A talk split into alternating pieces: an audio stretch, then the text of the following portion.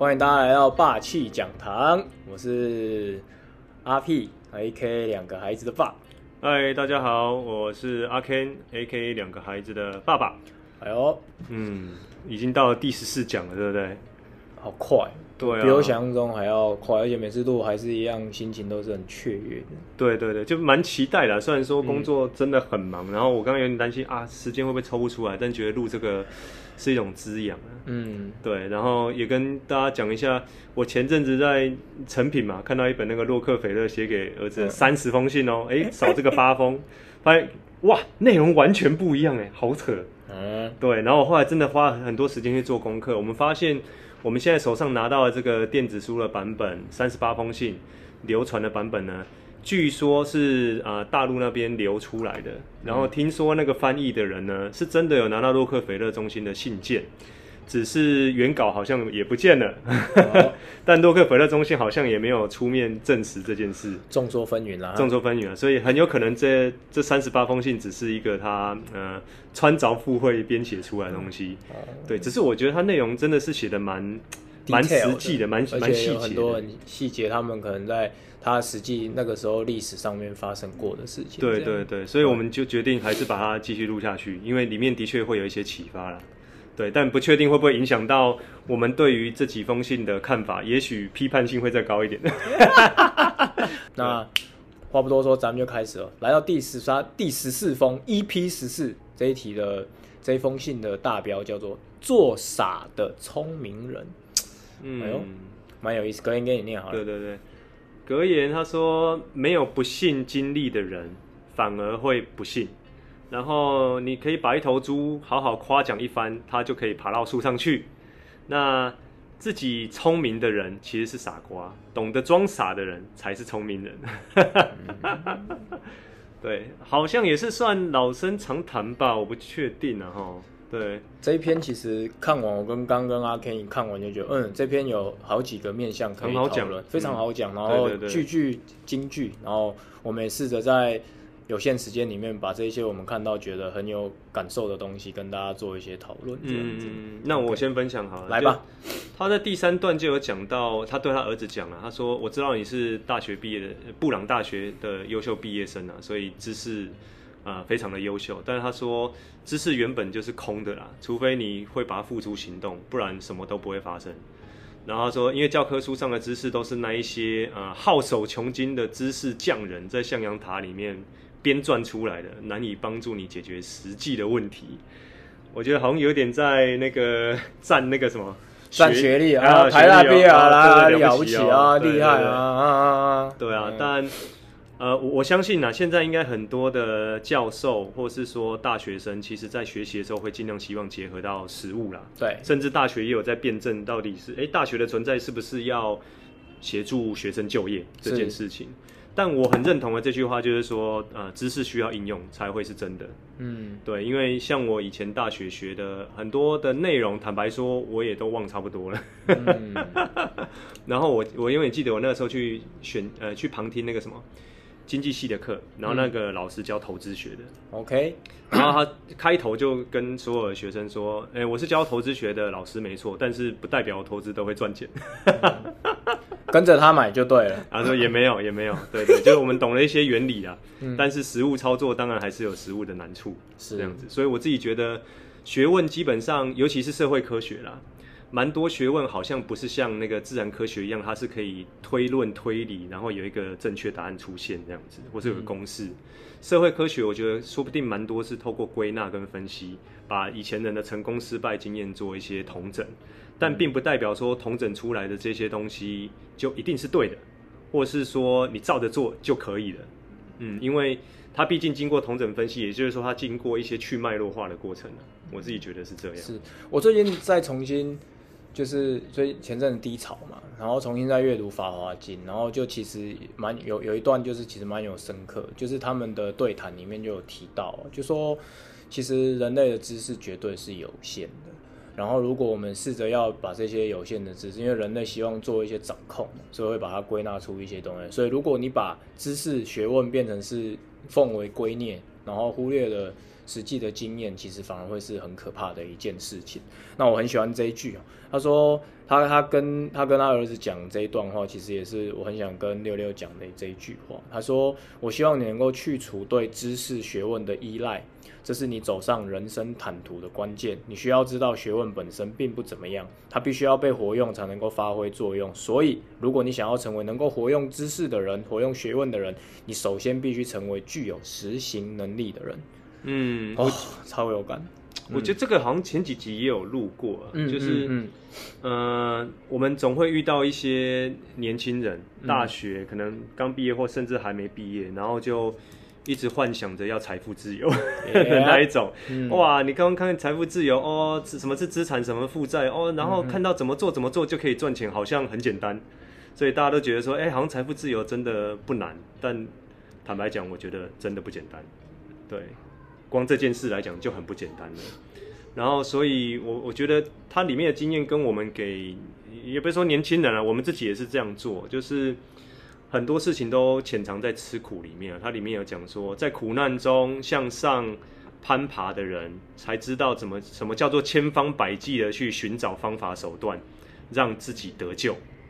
所以这样子的经历绝对不是在教科书上啊、呃、可以体会到的，甚至可以说是必经之道。没有经历过这些东西，其实是很可惜的。嗯、那所以洛克菲勒他在这一段里面他讲到，就是说那。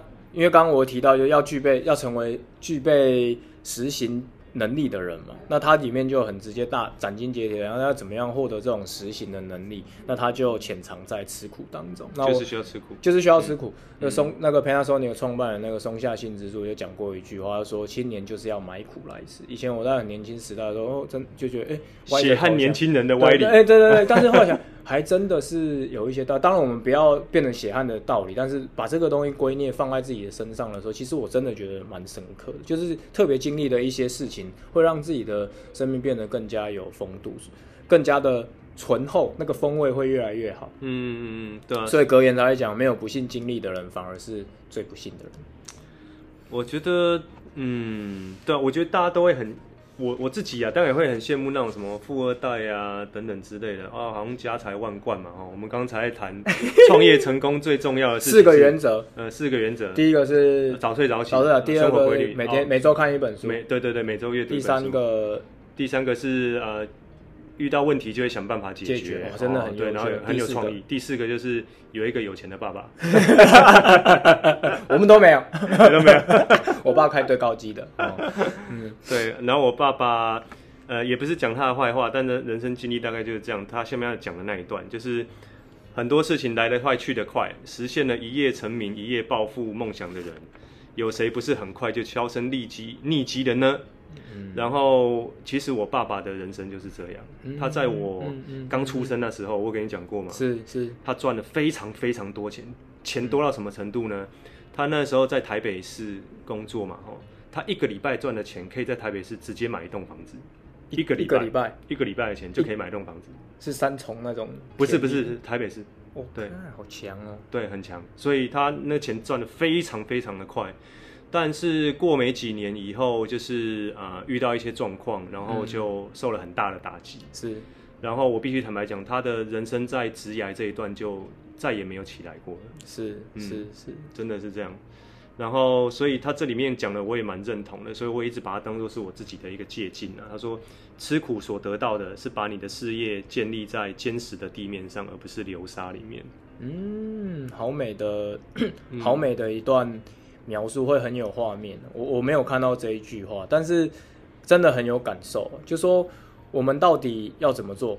那我我要怎么样建在坚实的道路上面？所以这一篇这篇信是非常严谨的一篇。然后后面就讲，所以呢，那怎么做呢？他说：“哎，你来我身边工，他就跟他儿子讲，来我身边工，他大企业。他说我只有派给你小事情，不是因为我怀疑你的能力，是因为我希望你善于做小事。”哎呦，有意思！做好小事是做好做成大事的基石。如果你一开始就高高在上，无法体贴部署的心情，你没有办法好好的活用别人，所以你在做的这些事情就会变浮浮，也就是刚刚讲的在流沙里面这样。嗯、所以你必须要从做小事开始，你才会慢慢的打开接下来的所谓的坚实的地面的一砖一瓦，这样一个一个盖上去。嗯。然后我觉得他后面这一段也蛮棒的。他说世界上只有两种聪明人，一个是活用自己的聪明人，像艺术家啦、学者啦、演员呐这一种的，嗯、就是有点像是把个人的产值发挥到最高了。是，我觉得是个人战绩点满。对对对对。然后另外一种可能就是活用别人的聪明人，像经营者或领导者。嗯、我想创业大概也需要具备这样子的特质。这样，嗯、对我们。之前从婉转从我们两个人嘛，哦，两个看似聪明的人哦，然后一路发展到现在，组织有九个伙伴，对，所以就真的蛮深刻体会到这一句。就比如说以前我在呃台大念书的时候，不觉得自己特别聪明，坦白说是这样，因为周 周遭的同学都搞三个社团，然后系学会干部，然后还可以双主修，然后最后都拿书卷，对，还拿书卷这样子，你就不知道 到底他吃什么，你知道吗？然后那个时候反而会有一种，也不是说比较心态，而是说，哎靠，他怎么那么强，然后我怎么那么烂？哎呦，我不想努力对对对。但现在我变成经营者的时候，我反而很呃，会会蛮欣赏这样子的人，然后会想说我可以怎么跟他合作。是是是是，好像不就不是较劲，哎，不会他不会有那种较劲的心态的感觉，因为每个人的强项的确会不一样，这样。对啊，所以。我觉得经营者真的会需要呃，怎么样去活用别人呢？或甚至说怎么样去互利？哦，所以我看到这一段的时候，其实切入到这一篇我文这一篇他写给他儿子的信的，我觉得是第二个很重要的观点。刚刚在开头的时候，其实他就有讲到，就是说他其实开场白是说，哎，你我要回家去处理一些家里的事情哦。那家里面有一个。就是可能是老前辈，我猜是管家那种。他说盖兹先生这样，他说盖兹先生呢、啊，他说他总是能够协助他做出明智的选择，但前提你要尊重他。我觉得在在这一段里面让我感觉到谦虚。那他在后面的时候他就有提到，就是说，所以如果你想要成为活用别人的聪明人的话，你必须要成为聪明的傻瓜。所以不是由上而下的指挥方式，而是用这样子能够让所有的人都能够被看见，所有人都能够被活化。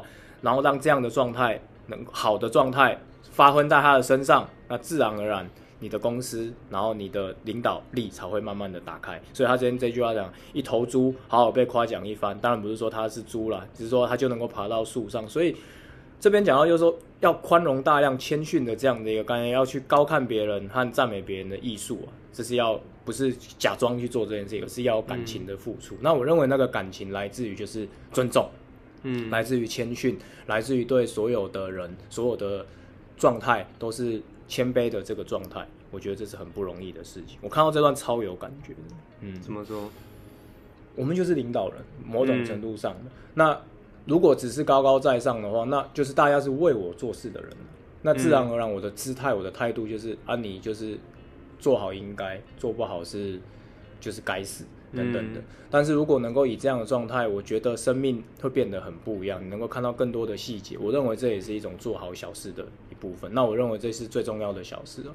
好好的对待一个人，这不管是我在社工领域、教育领域，还是我自己的信仰这个领域，都在谈一样的事情，要重视眼前的这一个人。嗯嗯嗯嗯嗯。我以前学 NLP 的时候，他有一句话蛮重要的，就是他讲说：“哎，我的脑袋里面是空的。”什么意思呢？就是。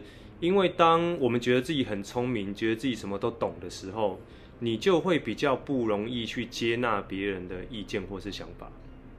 我好像看到一些影子，对对，不是说你就好像在互动一些人的时候，所以就一杯水已经装满了嘛，你也装不下任何的水了啦，因为你觉得自己已经满了。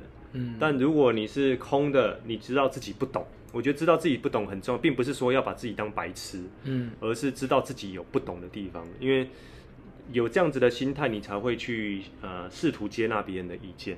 我觉得这 这件事情真的说来简单，大家也都知道这些这是德性嘛，很重要的事情。可是真的在遇到这些事情的时候，坦白讲，我觉得我在年轻时代的时候，我以前也是刚毕业，然后在社工领域工作的时候，有一些老前辈，他可能跟我分享一些东西，我当下其实都有那种防备的感觉。嗯，我 我做的。你做的比我好吗？嗯，就是第一时间不是想说我该怎么精进变那，所以婉转的成长思维才是我们很重要的 DNA，没有不好，只有更好。那现在就是已经是最好的呈现，但是我们不排除有更好的可能，持续不断的进化。其实我觉得就跟空的哲学是很像的。我也经历过这一段的心路历程，因为你有自大过，一一定会有，一定会有。哎、欸，拜托我至少一路都是第一志愿上去的嘛，对，所以对自己一定有一部分的自信或是自负。但其实坦白讲，也有一点点的担心，所以那个担心会化作是你的盔甲，会想要武装自己。嗯，因为我在这个地方堡垒里面建造起来，我知道我在这个地方非常强，非常强，非常强。嗯，但是我也知道这世界上应该有很多我不懂的事情，可是我不敢跨出去。也不敢承认这一件事情，好像我就是对对对对对，一承认我好像就变 nothing，但事实上并不是这样的。对，所以我后来在想这件事要怎么被打破呢？坦白说，是必须走出自己的象牙塔。如果你一直在一个自己觉得很厉害的地方，你自然而然就大家都只会吹捧你嘛，嗯，也不会也不会有人去挑战你或什么之类的。嗯，但如果你愿意走出象牙塔去其他领域涉猎的时候，我觉得那那个时候你才能真正放下那个你的自尊心。好难呢、啊，所以要先走出那个象牙塔。所以我觉得创业对我来讲就是一个很重要的这样的刺激。就是当我开始创业的时候，我发现我真的是 nothing，就是什么都不是 啊，真的是 nothing。对对对对对，就是原本有很高的工作薪水，然后呃很很好的地位这样子，但开始创业以后，回回归到你个人来讲，你就是 nothing，你必须从头开始，就是砍掉重练的感觉。没错，对，洛克菲勒这边写的这一句话。很有感呢、啊，念给大家听。他说：“受自尊心、荣誉感的支配，很多有知识的人对于啊我不懂，总是难以启齿，好像向别人请教，表示自己不懂是见不得人的事情，甚至把无知当作罪恶，自作聪明。他就直接讲，这叫做自作聪明。这种人永远不会理解这句伟大的格言。每一次说不懂的机会，都会成为我们人生的转捩点。”我非常非常认同这句话，起鸡皮疙瘩，真的真的。我我昨天在跟一个呃，我们之前合作伙伴碰面嘛，嗯，他就一直称赞我，说 Ken，我真的是很欣赏你。啊，什么你别一见面就没带上我了，他以为就带上我，他就会说是称赞我。哦，对，对对对。然后我说，啊，好，你一直这样称赞我，真的很不好意思。这样说，没有没有，我真的很欣赏你们，就是呃，愿意放下原本的这些啊、呃、不错的薪水或是不错的地位，然后。从零开始创业，而且你们一直都很谦虚。虽然说我讲话有时候是蛮鸡掰的，没有，你是本来就是鸡掰。对，我是鸡掰的。对，但坦白讲，我我真的在创业时候这一块磨掉很多，就是我练习对我不懂的事情赶快求救。嗯，对，因为有你不懂的事情实在太多了。如果你什么东西都要像以前念书一样把它琢磨到透才行动的话，对不起，你这个创业可能就很难成功。我想到一些。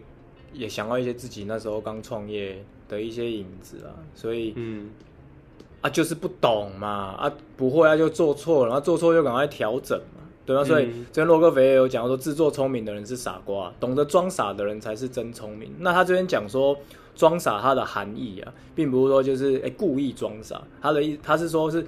摆低姿态，变得谦逊，也就是说对，对我对他来讲，就是装傻这件事情，其实我觉得是一种美德，然后同时也是一个能够持续不断的谦虚，然后对于你自己未知的领域保持好奇心，嗯，然后保持兴趣，我认为是兴趣哦，然后保持这样子的一个状态呢，能够让你的杯子里面装进更多的水，嗯，对啊，所以当然，嗯。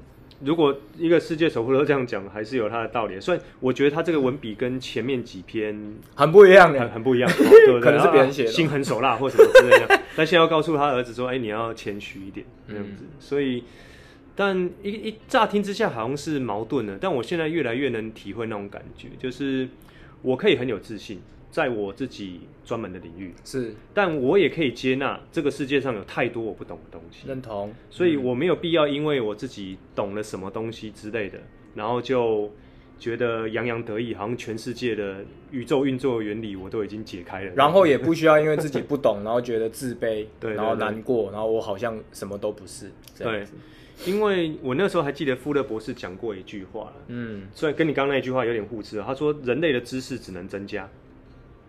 嗯哼，人类累积的知识只会越来越多，是，因为我们随着我们对宇宙、对物质、对可能现在有人对灵性或者对心理是。更加更加的了解，我们懂的事情只会越来越多而已。嗯，对啊，所以他说，哎，人类的知识只会增加，所以你你也你也可以想见，像现在的可能年轻人或是现在小孩懂的东西，可能比我小的时候懂多太多，认同哦，多非常非常多。啊！那也是因为前人的知识一直不断的被累积下来，而且更有效率的进入到他们的大脑，影音、声音、嗯、Podcast 各种方式，他们学习的管道太多了。所以以前我们早期在跑研习的时候，老师常讲，就是说金麦跟那撸来撸拍嘎。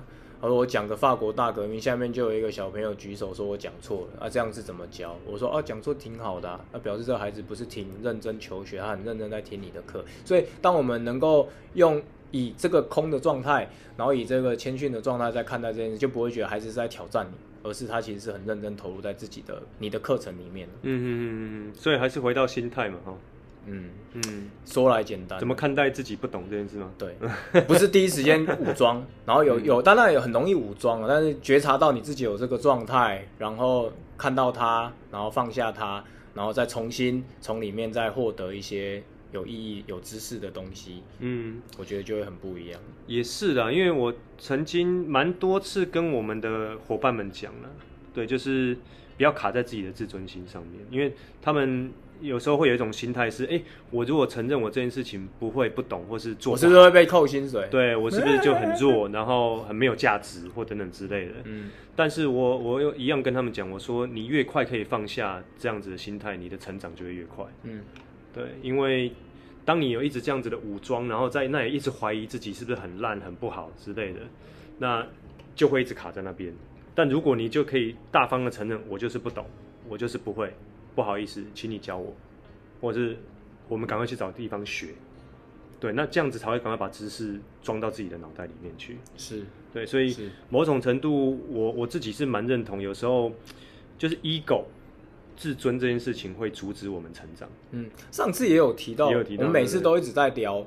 ego 这件事情，它其实很多时候人类在这个状态其实是来自于匮乏感。我们好像少了什么东西，没有了这个就会怎么？没有，其实我们拥有全宇宙。所以你刚刚讲的富勒博士讲的那一个，我觉得和佛法谈东西。并不是完全互斥的。佛法在谈的是宇宙的真理、宇宙诞生、人类出生的意义等等之类。那所以人类的所有知识只会越来越靠近真理。像你最近脸书写的有点像，就是好像这些人生的机理，哦，不管是社工、心理、助人专业、灵性的东西，最后好像都谈到同样的概念的东西。这样，所以我觉得，既然在这样的一个大宇宙的生命里面，这些能量，如果你能够。打开自己的生命的状态，所以，因为我们刚刚预设的是我的生命是一杯水嘛，所以装满了就没办法。但如果你的生命是一个浴缸嘞，嗯，如果你的生命是个大海嘞，如果你的生命是整个天空、整个宇宙的话，哇，那真的那个能量就突然间变大很多，生命也会变得截然不同。嗯，看待自己的是容量，那个匮那个匮乏感就会消失很多啊！你你在那边摘那一瓢水，你听我意思，你拥有是一片海啊，是一片天空啊。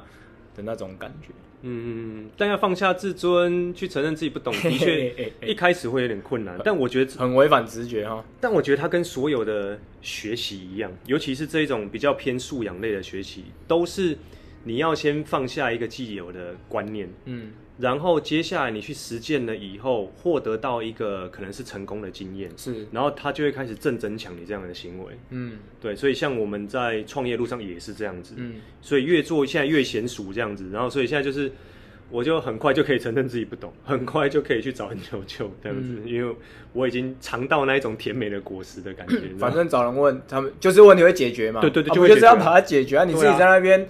在那边呃卡在那个地方，啊，在那边想半天，然后很难过，维持在那个状态，不如赶快找个人解决这个问题，然后其他时间拿去看漫画、打电动更好，不是吗？嗯，对啊。所以像我们，我最近玩半训那一天线上玩半训呢，也有玩伴提到，就是我们每个人都有设定，哎、欸，这次赢对我自己想要挑战的目标是。那当然也会很担心，就是说，但我想要挑战这个目标，我不确定应该怎么样做才可以落实。哇，哎，或者我们期待这个团队文化应该要怎么样才可以落实？我觉得就回到刚刚那个原则，就是因为你想要挑战，代表你现在还有做不到的地方，是，这已经是很好。第一个先觉察，是。第二个当然就开始实践。那实践的道路上一定会有起起落落，是对啊。可是我觉得随着一些成功经验的进来，它就会开始去打破你原本的观念，然后你就会越来越习惯用新的习惯做事情，这样子。对，好像都是这样子，感觉就一直不断的进化，就就是不断的不断的就是增大自己的容器，然后不再执着那杯水。其实虽然，嗯、所以你的那一杯水就越越来越多。它从因为一杯水满满的嘛，但是你的容器变大了，生命的能量一直进来，然后不再满足于那一杯水，然后只、嗯、只会积累更多的东西在自己的生命当中。嗯嗯，我觉得这是很酷的事情。嗯嗯嗯，嗯，不错。嗯，对啊，然后也差不多讲完了，但我觉得这一篇大概要讲的就是这样，就是比较。不懂装懂，甚至懂了可能也要装不懂。嗯、但其实我不太会装啦，我就真的不懂。所以我觉得人只要做到不懂就说不懂就好了。嗯，哎，啊懂就说懂，不懂就说不懂这样子。嗯，对。然后可能遇到意见跟你相左的人。这挺有意思的，这挺有意思的哦。对，就是婉转金句。停下来，哎，先把这句话收着。你不见得要采纳他的意见，但你知道有这样子的声音存在。嗯，你后面如果有兴趣，可以再去验证它。是我们那天你不是才来讲，那发现多元接纳好像也是婉转的 DNA。我忘记我说什么，我说好像这个是一件自然而然就会发生的事情。多元观点之类的。对，只要我们能够好好的看待自己，然后对待一个孩子被好好的对待。自然而然，这个多元观念会自然而然的产生，因为你的内在的能量是自然而然的流动的。嗯嗯嗯嗯。但要这个流动，我我刚突然想到了，嗯，你光要把容器变大，把水倒掉这件事情，它会困难，因为它会有一种慌张感，嗯，慌张感，就是哎、什么惨了？难道我原本做的这些都是白费了？白费的吗？嗯、那种感觉，这样，所以好像要做到这件事情，需要先把自己稍微打破一点点。嗯，对，嗯嗯嗯嗯。然后那个打破那个 building 的过程，对对，啊，那个打破是不舒服的。嗯，对。然后，但是随之而来的，因为这个打破，所以你愿意去，呃，自己更加进化，然后最后反而会觉得，哎，真的是有帮助的过程，这样。嗯，酷，OK，好，那这集录好快哦，就这样喽。对啊，那我来跟孩子说我们想说的话吧。好啊，谁先？嗯，那你先好了，好吧？好啊。呃，豆豆，还有妍妍，哎，就妍妍在楼下，她不见了，这样子。嗯，爸爸不敢说自己是聪明人，因为我从小到大，其实我都还算蛮自卑的。我跟哲一叔叔刚好是天平的两端，什么意思？就是可能十个人有九个人说我好，我可能都不见得觉得自己是好的这样子，所以我一直是很没有自信心的人。那我不确定你们呃是怎么样哦。现在他们有时候会突然，你们有时候会突然表现的很有自信，然后有时候突然觉得自己很废这样子。我觉得看起来蛮可爱的啦，但其实也蛮正常的。就是，呃，我觉得在成长的道路上就会是这样，就是你会有自己诶觉得特别擅长的事情，也会觉得自己诶很不擅长的事情。但不管是擅长或不擅长，你们我们有没有办法带着一个心态是诶我有机会可以变得更好？即使是我很擅长的事情，诶说不定还是有人比我擅长哦。那我有没有机会跟他学习？那我不擅长的事情，诶，那也不错啊，就是代表说我的进步空间可以有很大，那所以也就不会说啊，这个我很不擅长，所以我就啊，那我先不要碰好了，或者这个我就不行这样子。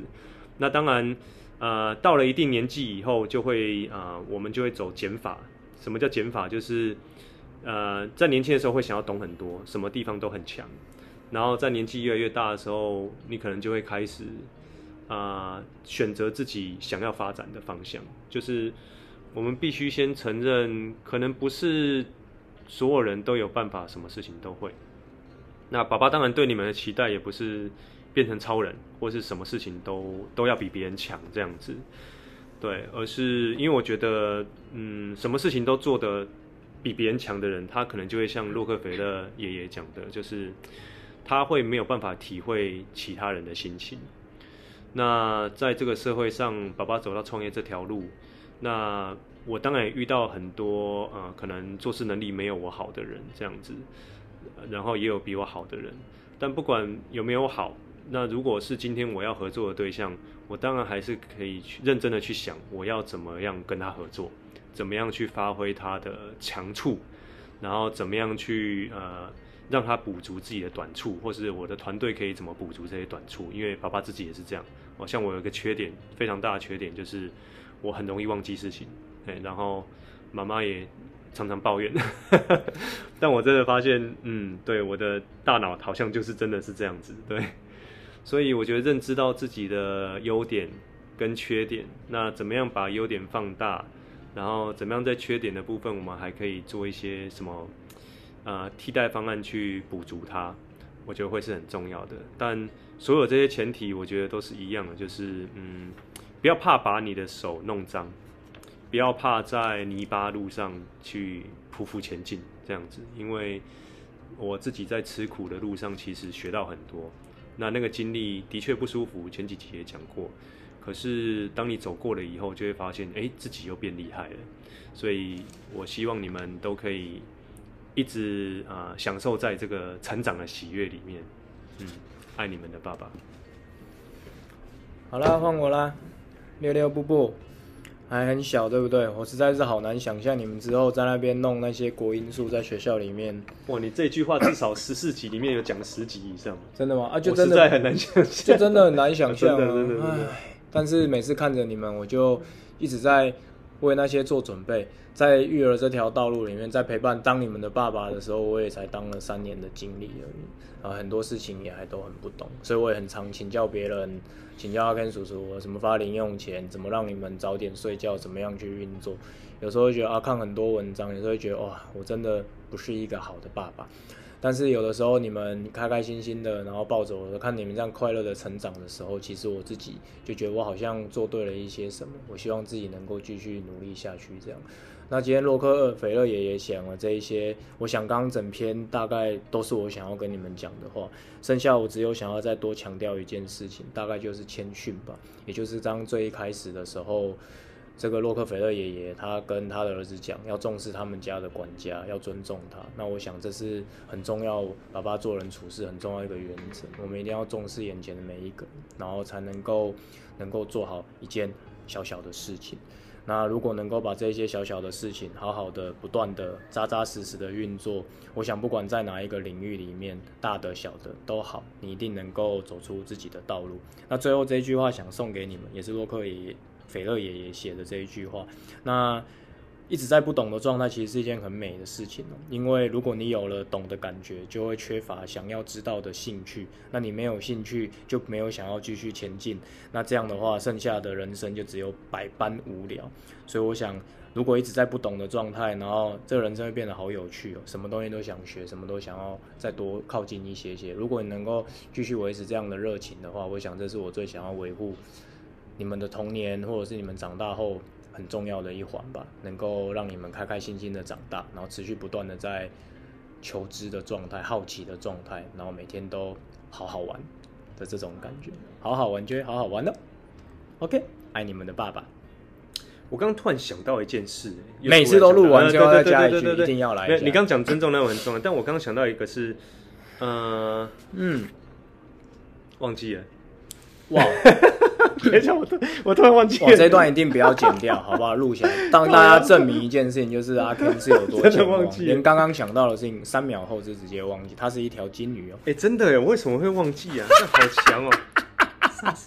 啊，我知道，我想到，我想到，来来来，跟你说，跟你说，跟你说，就是我刚刚回想到小孩子成长的阶段，你看，像六六在这个阶段哦，嗯，他一定不懂很多事，可是他会一直问你为什么？对，为什么？怎么会这样？对啊，为什么？为什么？为什么？然后小孩子问为什么？所以你看，小小孩对于不懂这件事情，他是没有匮乏感的，也没有任何的评价，他也没有评价，嗯，他就是不懂，所以他很好奇，嗯。可是为什么到像我儿子或我女儿，诶，大概一二年级以后，就感觉到说，诶，他们对于不懂或是不会这件事情有点在意了，嗯，就好像有那个面子问题存在，是是，对，所以。是因为儿童发展的关系吗？还是因为环境上让他发现到，哎，不懂好像是一件丢脸的事情。对，丢脸的事情。嗯，我还真，我们还真不懂。对对对，我还真不懂，就留给大家去。对对，我只刚好发生这件事情，所以如果真的呃，我们听众里面有这一段的呃专家哦，有或者有洞见，你有什么样的体会的话？我还蛮蛮希望你可以跟我分享的，嗯、对，就是哎、欸，为什么长大了以后反而越来越害怕？对，越来越害怕自己不懂失败这件事情。嗯，对，是真的就只是教育的关系吗？